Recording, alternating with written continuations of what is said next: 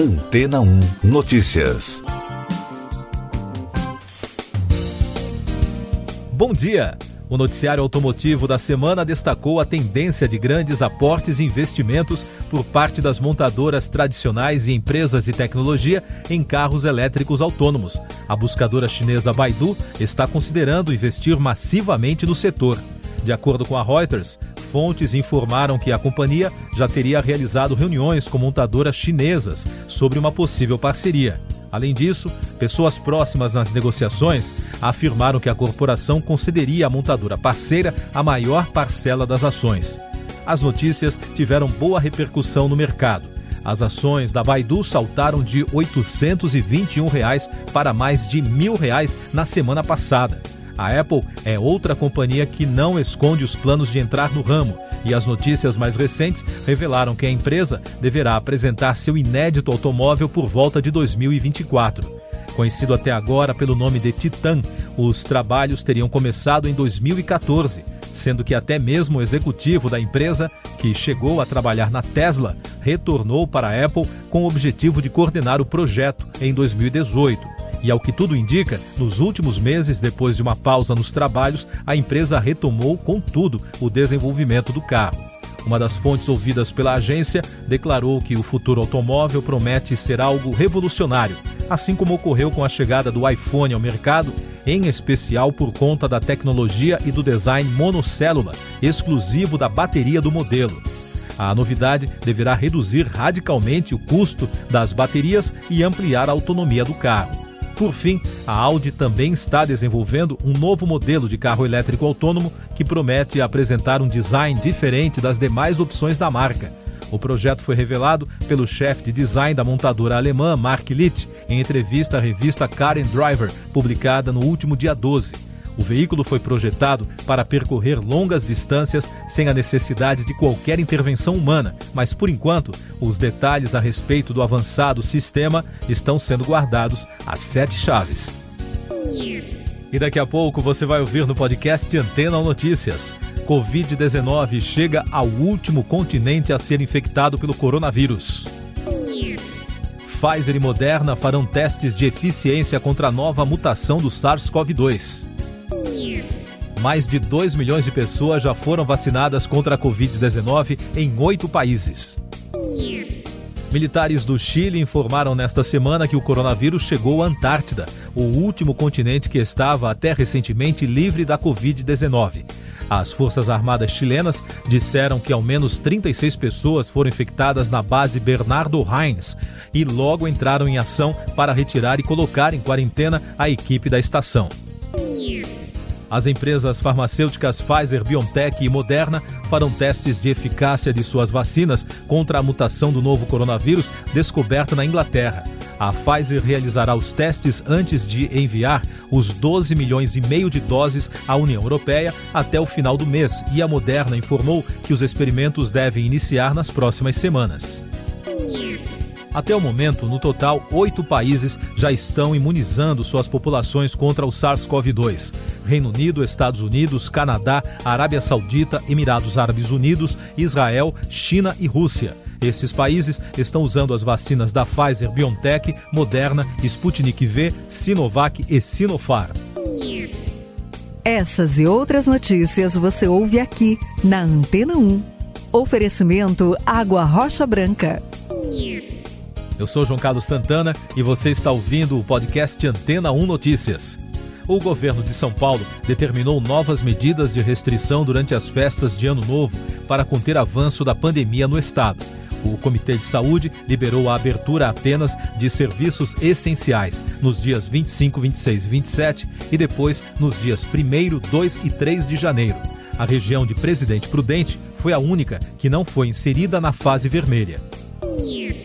Florianópolis cancela Carnaval 2021. A medida inclui o desfile das escolas de samba e o carnaval de rua na tradicional festa do Berbigão do Boca, que abre as festividades na cidade por conta da pandemia do coronavírus. O acordo assinado entre a Prefeitura e a Liga das Escolas de Samba oficializou a decisão de realizar os eventos somente em 2022. Outro destaque do Noticiário Nacional da terça-feira: o Superior Tribunal de Justiça concedeu prisão domiciliar ao prefeito do Rio de Janeiro, Marcelo Crivella. Com isso, o político deixará o presídio de Benfica e terá de usar tornozeleira eletrônica.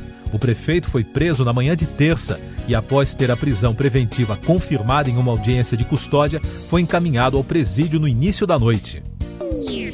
A apreensão de drogas neste ano no Brasil causou prejuízos de mais de 2 bilhões e 200 mil reais ao crime organizado e evitou o rombo de 483 milhões de reais aos cofres públicos. Segundo o Ministério da Justiça, os bens apreendidos e criminosos resultaram na realização de cerca de 120 leilões e uma arrecadação de 140 milhões de reais. O montante será encaminhado para ações contra a criminalidade deputados aprovam fundos de investimento para o agronegócio. Segundo o texto aprovado, o projeto permitirá ao investidor lucrar com os rendimentos do setor sem ser produtor rural.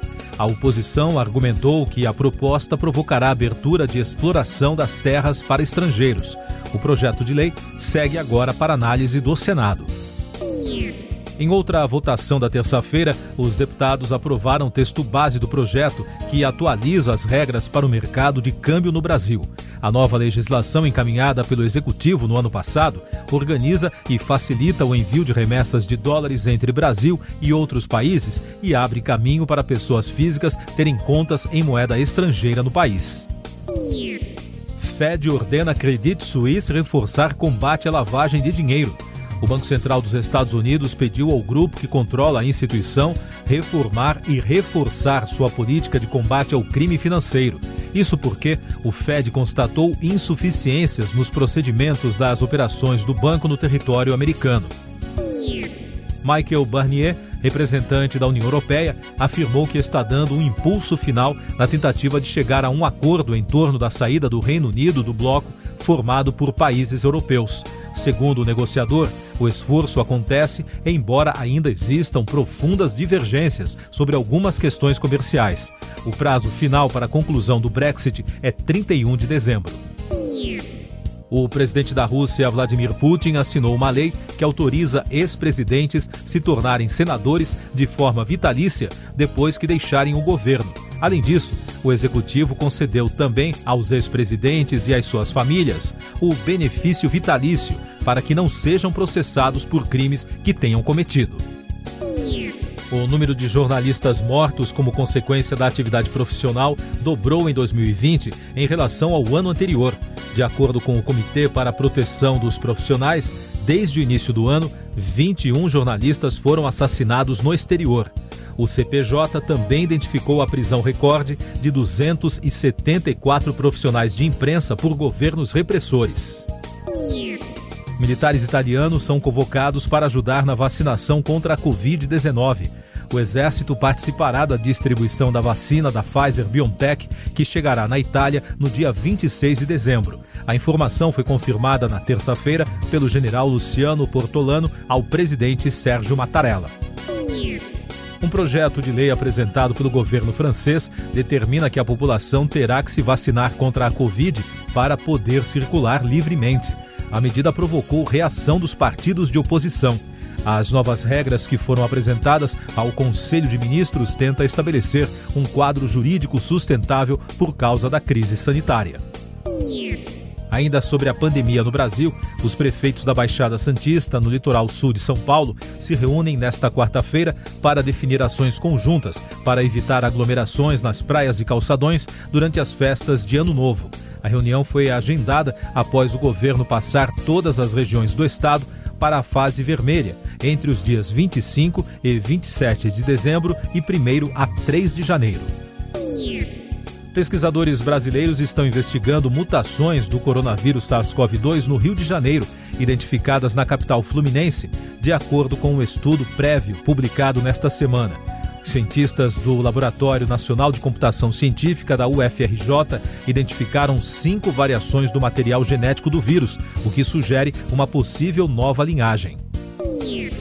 Google e Facebook concordaram em se unir em protestos antitrust nos Estados Unidos, de jornal. Reportagem do Wall Street Journal apontou que as duas empresas de tecnologia trabalharam juntas para se defenderem de uma investigação. o jornal teve acesso a uma versão preliminar da ação judicial movida por 10 estados americanos. O processo é uma das três ações estaduais e federais contra o Google, além de outro processo contra o Facebook. O pacote econômico aprovado na terça-feira pelo Congresso americano incluiu uma lei para construir um museu latino no centro de Washington, a capital dos Estados Unidos. Para Eduardo Rodrigues, um dos principais articuladores da proposta, ouvido pela agência France Press, este é um sonho tornado realidade após mais de duas décadas em um ano difícil devido à pandemia. Siga nossos podcasts em antena1.com.br. Este foi o resumo das notícias que foram ao ar hoje na Antena 1.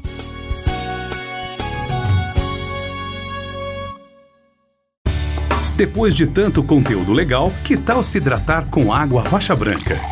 O consumo regular de água durante o dia traz benefícios para a saúde, como, por exemplo, manter a pele bonita e hidratada. Rocha Branca, da fonte direto para sua casa.